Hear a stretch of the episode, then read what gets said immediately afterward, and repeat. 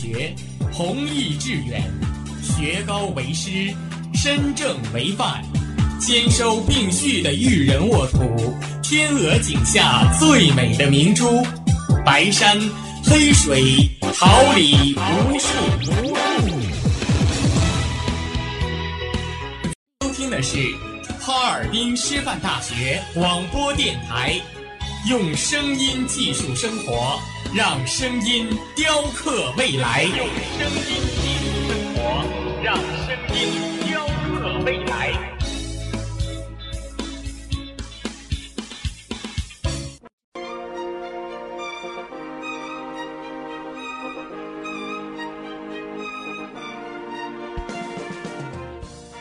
春华秋实，桃李不言。炫动之声，无限精彩。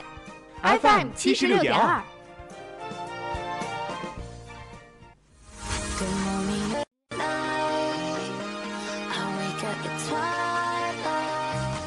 让电波在空中回响，让声音重塑梦想。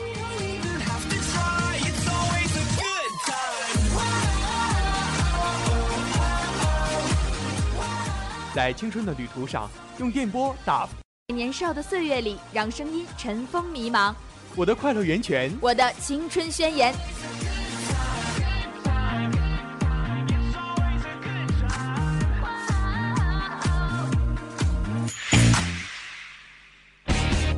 尔滨师范大学广播电台，正青春，正能量。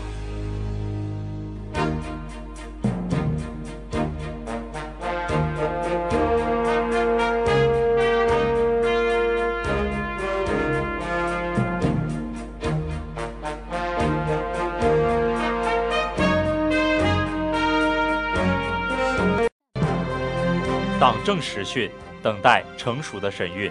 红色旋律回荡着爱的足音，风云记忆幻化成浓浓的思绪，党史博览凝结成一幅永恒的图景。梦幻曲调唤醒银河瞌睡的流云，以真诚思念编织的随电波传递。这里是调频七十六点二兆赫，哈尔滨师范大学广播电台，每周一中午固定栏目《新闻看天下》。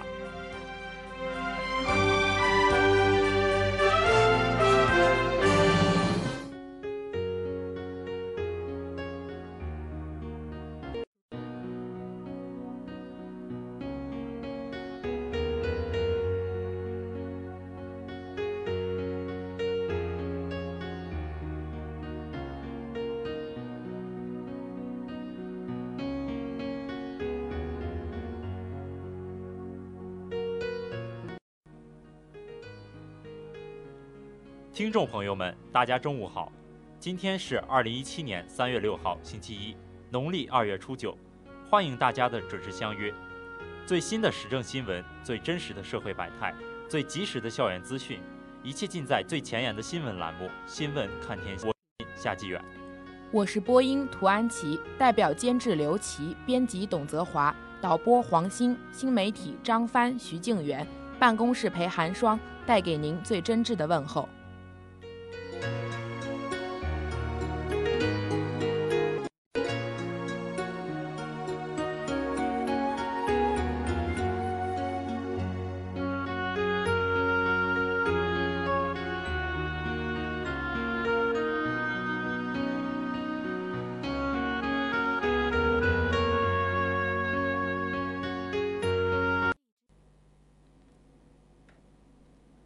聚焦党政风云，捕捉热点时讯，用心聆听革命先驱，获取最新校园动态。下面，让我们共同了解一下今天的内容提要。党政党训，党风党建。今天的党训传真十二届全国人大五次会议三月五号上午开幕。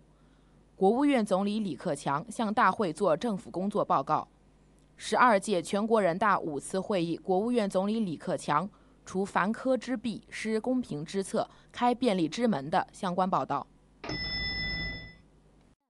民生国情、港澳台事、国际要闻，实时观察将为您带来：日本首相安倍晋三正面临二度执政以来最大的危机；特朗普就任以来首次在国会发表演讲，提出系列发展目标的相关报道。革命先驱者走进革命先烈汤普森，感受他不怕牺牲、勇于献身的革命英雄主义，学习他顾全大局、严守纪律的高尚品格，了解这位铁骨铮铮的爱国勇士。关注师大新闻，获取校园最新资讯，敬请锁定动态。我们今天将为大家带来我校两位教授入选2016年国务院政府特殊津贴专家。我校在科学会堂召开了第六届教职工代表大会第六次会议及2017年新学期工作会议的相关报道。花季青年绽放，让我们聆听青年之声为我们带来青年之声河南。帮十一岁车祸截瘫女孩完成心愿，青年之声联合央视开展“两会有啥事，我们帮你问”征集活动的相关报道。走进政治生活，关注政治要政治知识。今日特别栏目“电台陪你观两会”将为您带来“两会直击副营民事行为能力年龄降到六岁还是十岁仍需讨论”。两会直击全国政协委员黄奇森。用来住的房子依然大有市场的相关报道。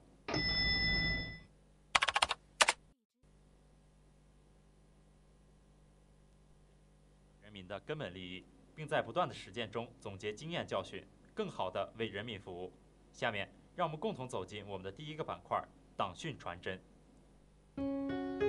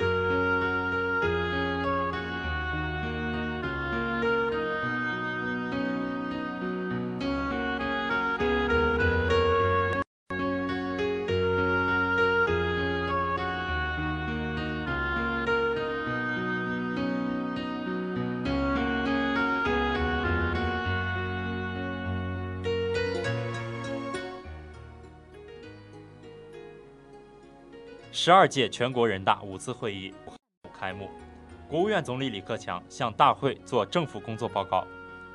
政府工作报告起草组专家告诉记者，每年政府工作报告的起草，总理都会亲自修改。今年的政府工作报告，总理也提出了很多修改意见，亲自加入了不少内容，比如坚守节约用民的政，打好蓝天保卫战等，都是总理的原话。总理还会做一些比较细致而具体的修改。让科研人员不再为琐事烦事分心劳神，这句话就是总理提出来的。以实干推动发展，以实干赢得未来，也是总理提出来的。他特别强调实干。对问题，政府报告里提出坚决打好蓝天保卫战，强调加快改善生态环境，特别是空气质量，是人民群众的迫切愿望，是可持续发展的内在要求，必须科学施策，标本兼治。铁腕治理，努力向人民群众交出合格答。注意到，在近几年的两会上，总理多次对雾霾治理问题表态，要求铁腕治理。二零一四年三月十三号，十二届全国人大二次会议闭幕后，李克强总理会见中外记者并回答雾霾有关的问题时表示，要向雾霾等污染宣战，的民生问题。他还强调，对包括雾霾在内的污染宣战。就要铁腕治污加铁规治污，对那些违法偷排、伤天害人的行为，政府绝不手软，要坚决予以惩处。在二零一六年政府工作报告中，李克强也提出，要重拳治理大气雾霾。人员的工作环境也是总理持续关心的问题。今年的政府工作报告强调，切实落实高校和科研院所自主权，落实股权期权和分红等激励政策。落实科研经费和项目管理制度改革，让科研人员不再为杂事琐事分心劳神。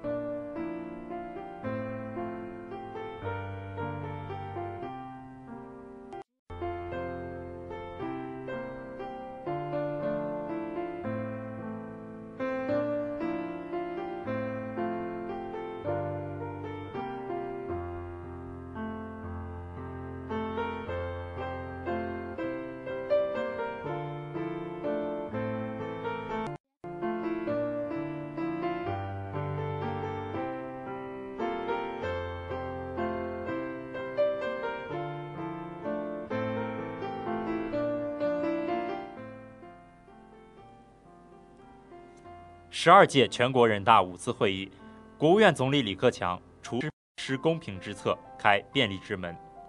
十二届全国人大五次会议三月五号上午开幕，国务院总理李克强在政府工作报告中谈到简政放权、放管服时，用了一句“除繁苛之弊，施公平之策，开便利之门”。记者了解到，繁苛出自《汉书》，意指繁杂苛细多制法令。政府工作报告起草组成员向记者表示，总理用的“除繁苛之弊，施公平之策，开便利之门”这句话，把简政放权、放管服的真正含义充分表达出来了。总理在报告中强调，我们一定要让企业和群众放管服改革成效，着力打通最后一公里，坚决除繁苛之弊，施公平之策，开便利之门。政府工作报告起草组成员向《新京报》记者表示，这句话把简政放权、放管服真正的含义充分表达出来了。深化放管服改革、放权，一直是本届政府的重点工作之一。二零一四年两会，李克强总理做政府工作报告，回顾二零一三年工作时指出，把加快转变职能、简政放权作为本届政府开门第一件大事。从二零一三年至二零一七年，简政连续五年成为国务院第一次常务会议上的重点部署工作。二零一四年以来的政府工作报告中，都用大篇幅内容提到了简政放权。去年，李克强总理就亲自把简政繁科、禁查非法写入当年的政府工作报告中。政府工作报告起草组成员是这句话与简政放权的理念相通，政府要放松管制，让企业办事。老百姓办事不再有那么多的麻烦。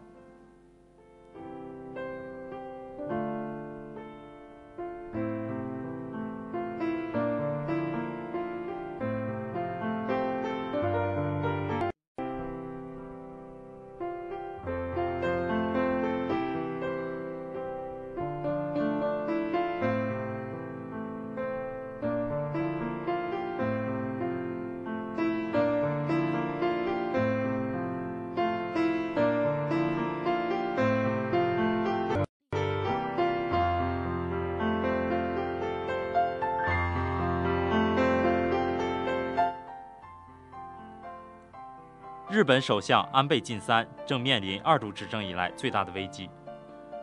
日本首相安倍晋三正面临二来危机。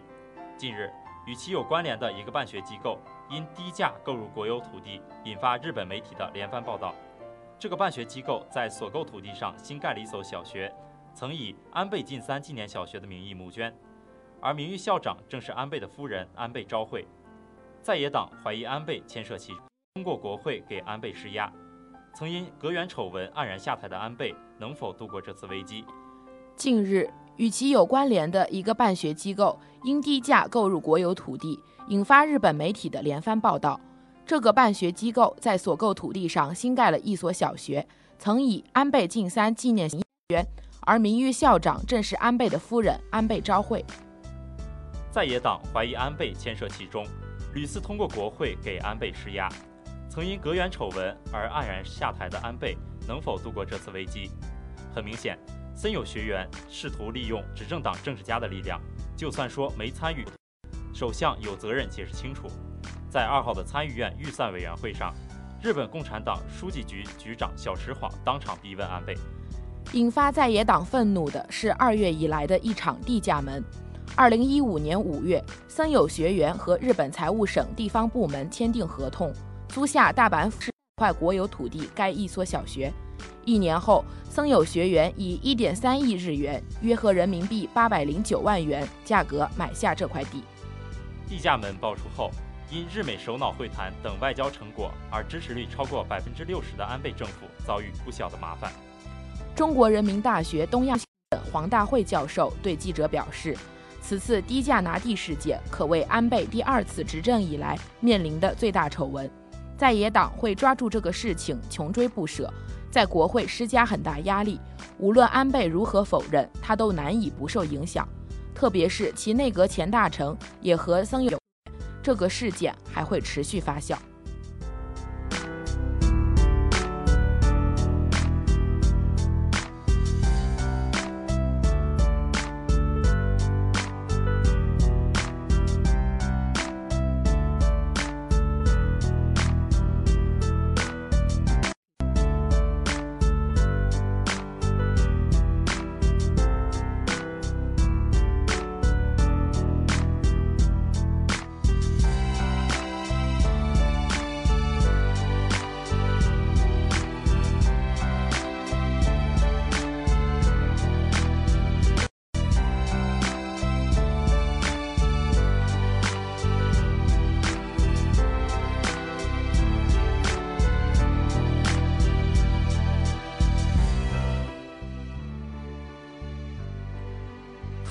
就任以来首次在国会发表演讲，提出系列发展。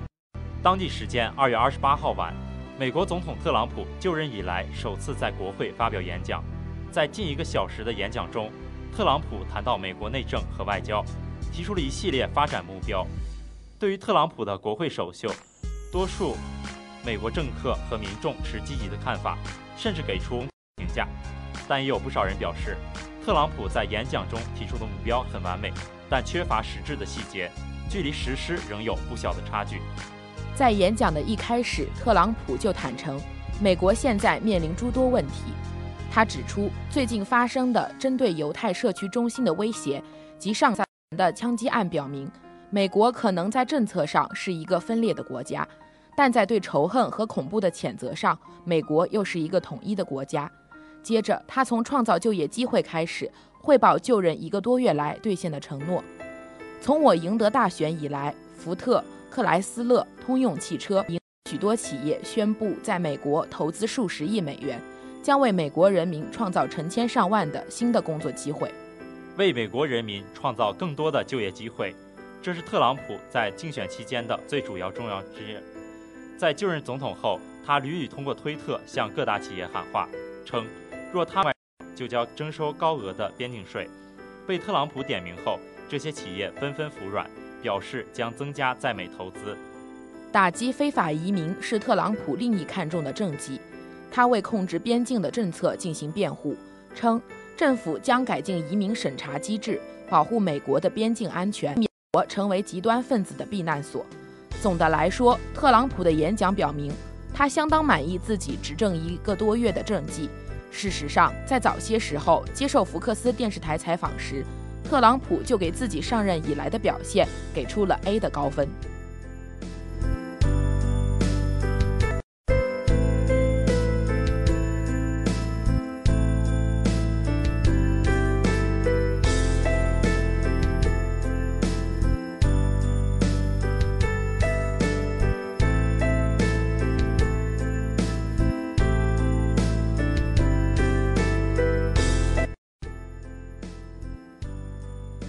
有一种触动叫眼泪，有一种沉默叫醒悟，有一种反差叫对比，有一种行为叫无私，有一种生命叫顽强，有一种态度叫笃定，有一种精神叫革命精神，有一种情怀叫永恒。下面，从革命先驱者，倾听能够激励你我、洗涤心灵的革命事迹，走出阴霾，迎接阳光，站在巨人的肩膀，勇敢前行。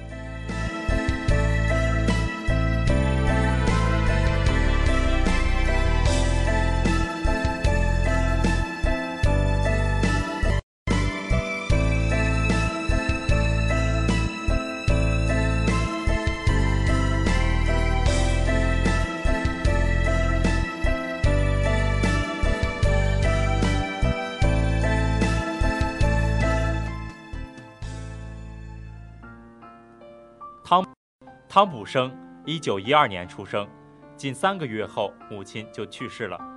长期在山西任军医的父亲只能将汤普生托付给远亲抚养。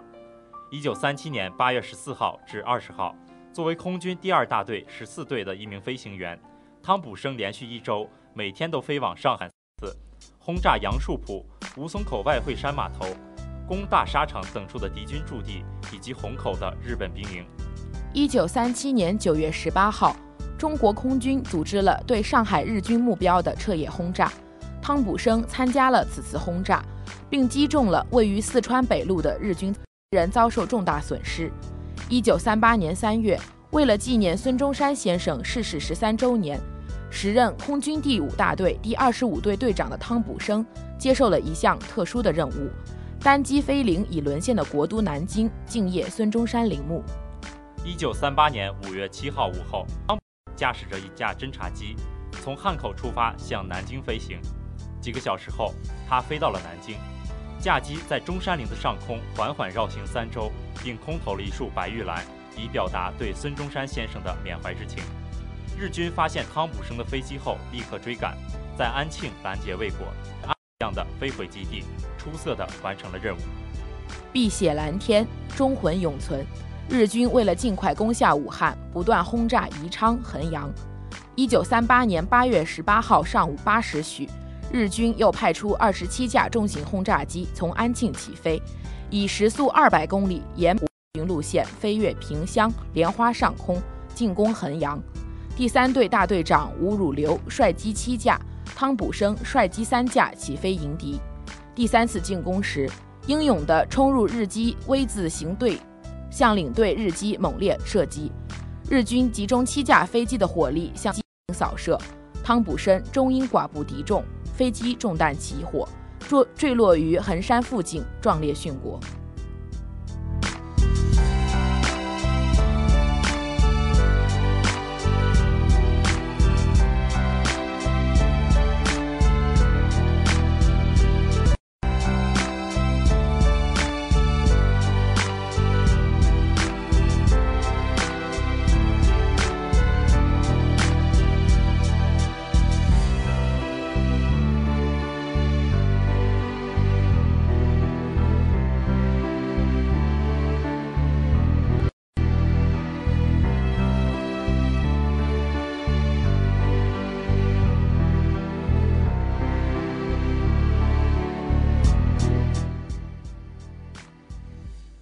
青春飘动的魅力师大，丰富多彩的校园实训，生活总能给你我带来不一样的感动。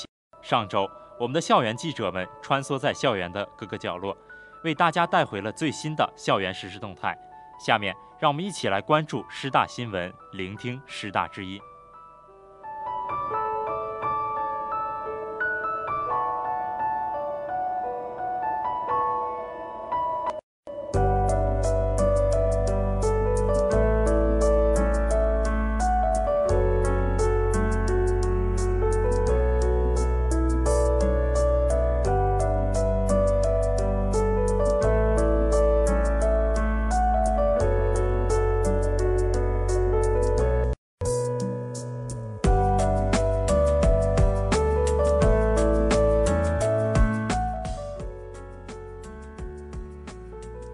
两位教授入选2016年国务院政府特殊津贴专家。日前，经国务院批准，我省人社厅下发关于张海东等市享受政府特殊津贴的通知，公布了2016年度享受国务院政府特殊津贴人员名单。我校斯拉夫语学院赵秋野教授、历史文化学院李淑娟教授两位专家入选。至此，我校共有72人先后入选享受政府特殊津贴人员。政府特殊津和政府关心关怀广大高层次高技能人才，激励他们充分发挥引领作用，为国家建设做出更大贡献的重要制度，也是加强专业技术人才和技能人才队伍建设，为经济社会发展提供有力人才保障的重要举措。政府是由国务院对为国家发展建设做出突出贡献的专家学者。技术人员而发放特殊津贴，每两年评审一次。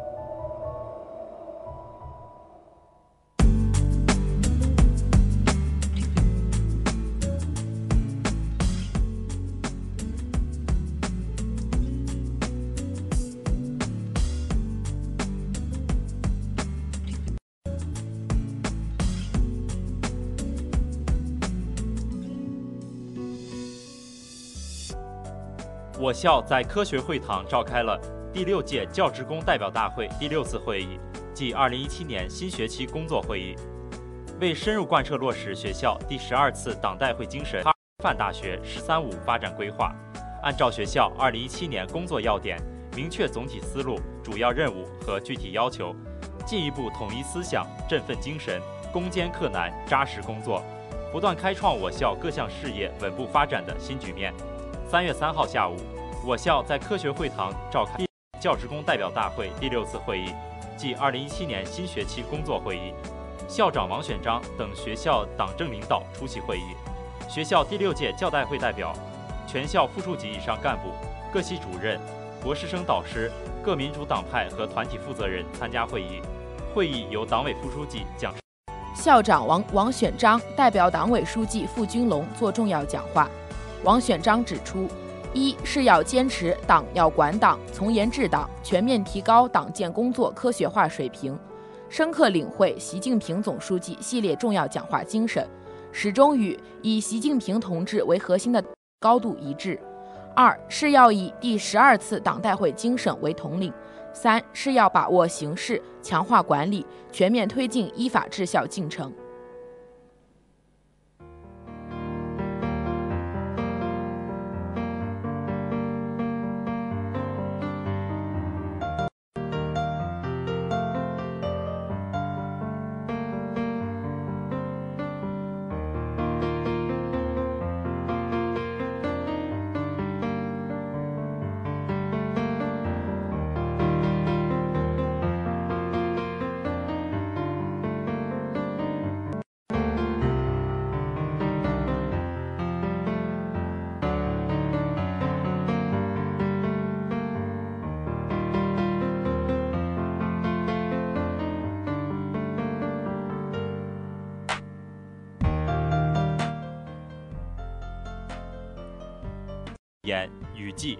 何无声，静聆绿芽心，舒展花蕾情。奏青春之曲，听青年之声，舞木叶之步，燃热血之火。青年的心声，我们一起聆听；时代的心声，你我共同发现。青年至上，正能量带让我们共同走进今天的青年之声。青年之声河南帮十一岁车祸截瘫女孩完成心愿。二月二十八号下午六点，青年之声河南社交互动平台收到一位网友的求助。家住河南省商城县汪岗镇粉壁渡的小学五年级学生汪毅，心动了很多人。小汪毅三岁时遭车祸后截瘫，从此每时每刻与纸尿裤相伴。但他乐观坚强，勤学懂事。由于不能行走，母亲便背着他去上学。但汪毅的学习成绩却是全班第一，周围人称“小张海迪”。然而，大已经没有适合小汪毅的纸尿裤了，婴幼儿的太小，成人的太大。母亲每天为了给下半身毫无知觉的他换纸尿裤，夜里常常不能睡安稳。因而，小汪毅希望能有人为他提供尺寸合适的纸尿裤，让他的父母每天能睡到。最先发现这个问题的团商城县委工作人员，第一时间回复了小汪毅的求助。青年之声河南了解情况后，也于三月二号下午派工作人员赶往小王毅的学校和家里，了解他目前的具体困难和需求。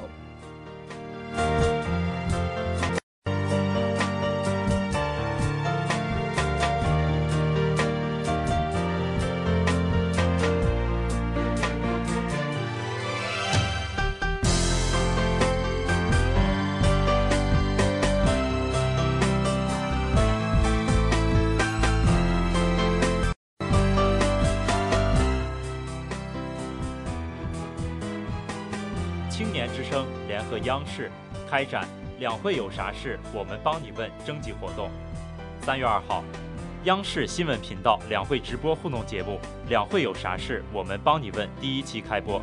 该节目央视新闻栏目搭建的一个为老百姓服务的互动平台，每天中午十二点三十分至十三点三十分时段播出一小时，一直持续至十二号结束。为了广泛征集百姓提问。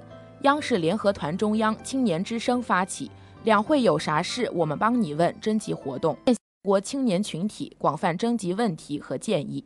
同时，央视网开辟“两会有啥事，我们帮你问”专题页面，网友可以上传视频提问，参与互动。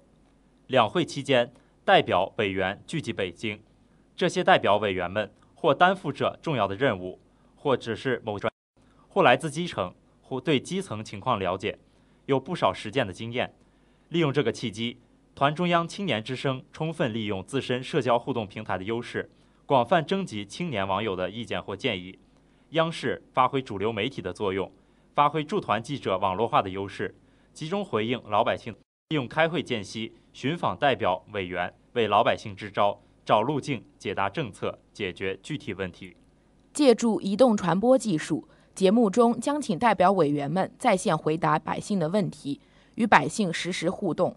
不能马上回答的，央视叫调动驻团记者，在开会代表委员们的休息时间去寻访，千方百计为老百姓解答问题，问真问题，解决真困难，提供真服务，打造一个双向的互动的服务平台。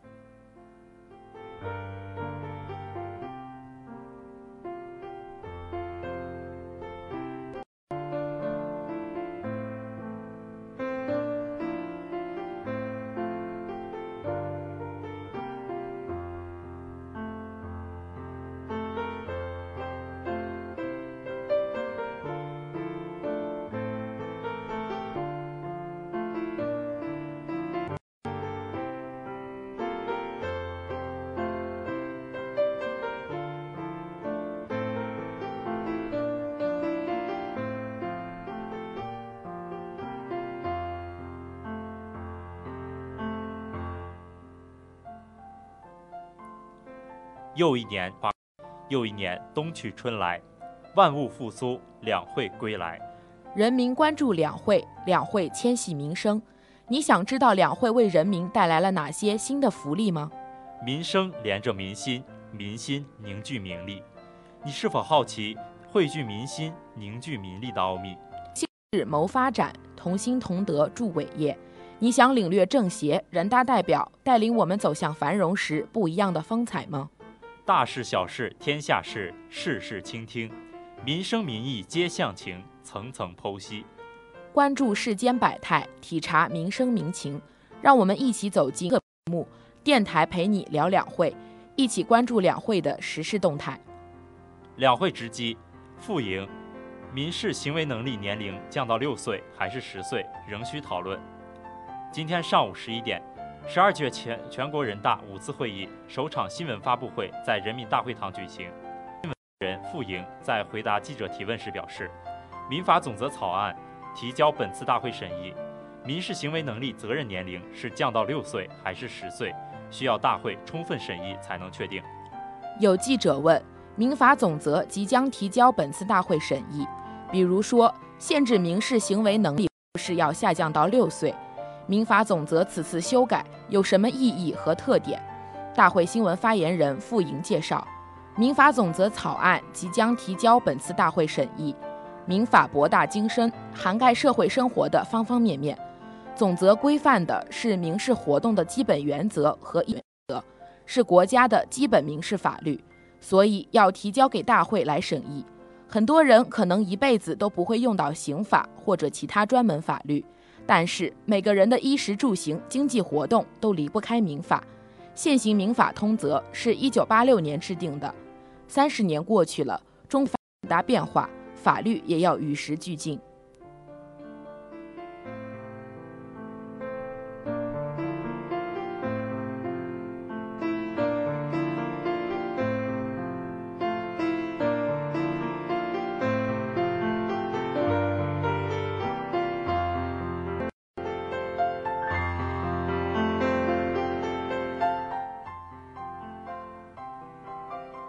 两会之际，全国政协委员黄奇森，用来住的房子依然大有市场。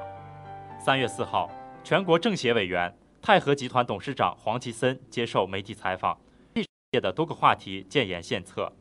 对于全民关注的炒房问题，黄奇森表示，应该从政策引导、制度建设、保障供应、城市群协同发展等方面入手，根本上抑制炒房的冲动，把房子的金融属性降至最低。黄奇森认为，目前大城市的待因城施策的举措还会较长时间的存在，抑制投资与投机，限制炒房，但用来住的房子依然大有市场空间。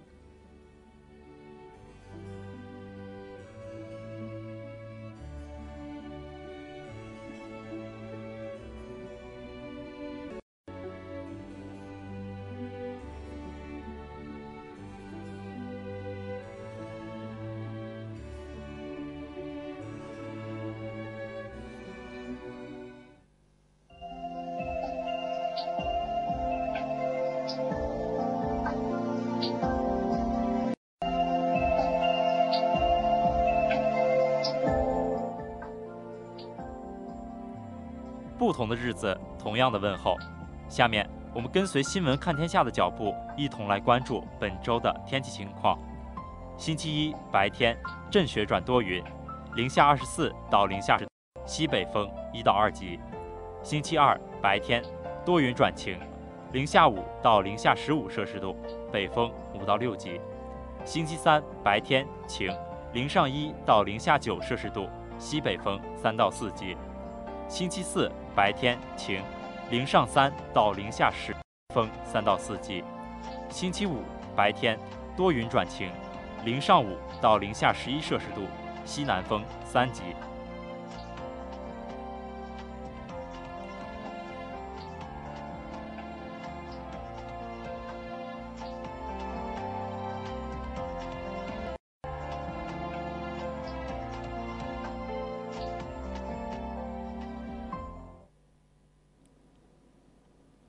红色经典，感怀历史。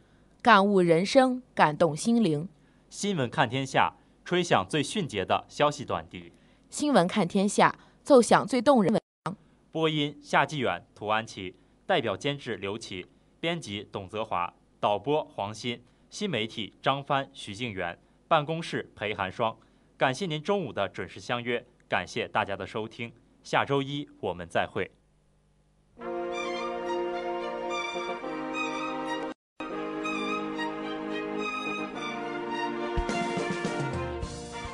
春华秋实，桃李不言。炫动之声，无限精彩。FM 七十六点二。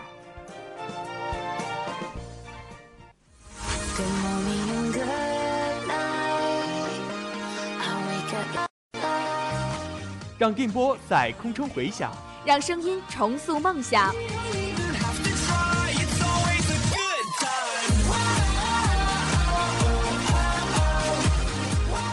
在青春的旅途上，用电波打破沉寂。在年少的岁月里，让声音尘封迷茫。人权，我的青春宣言。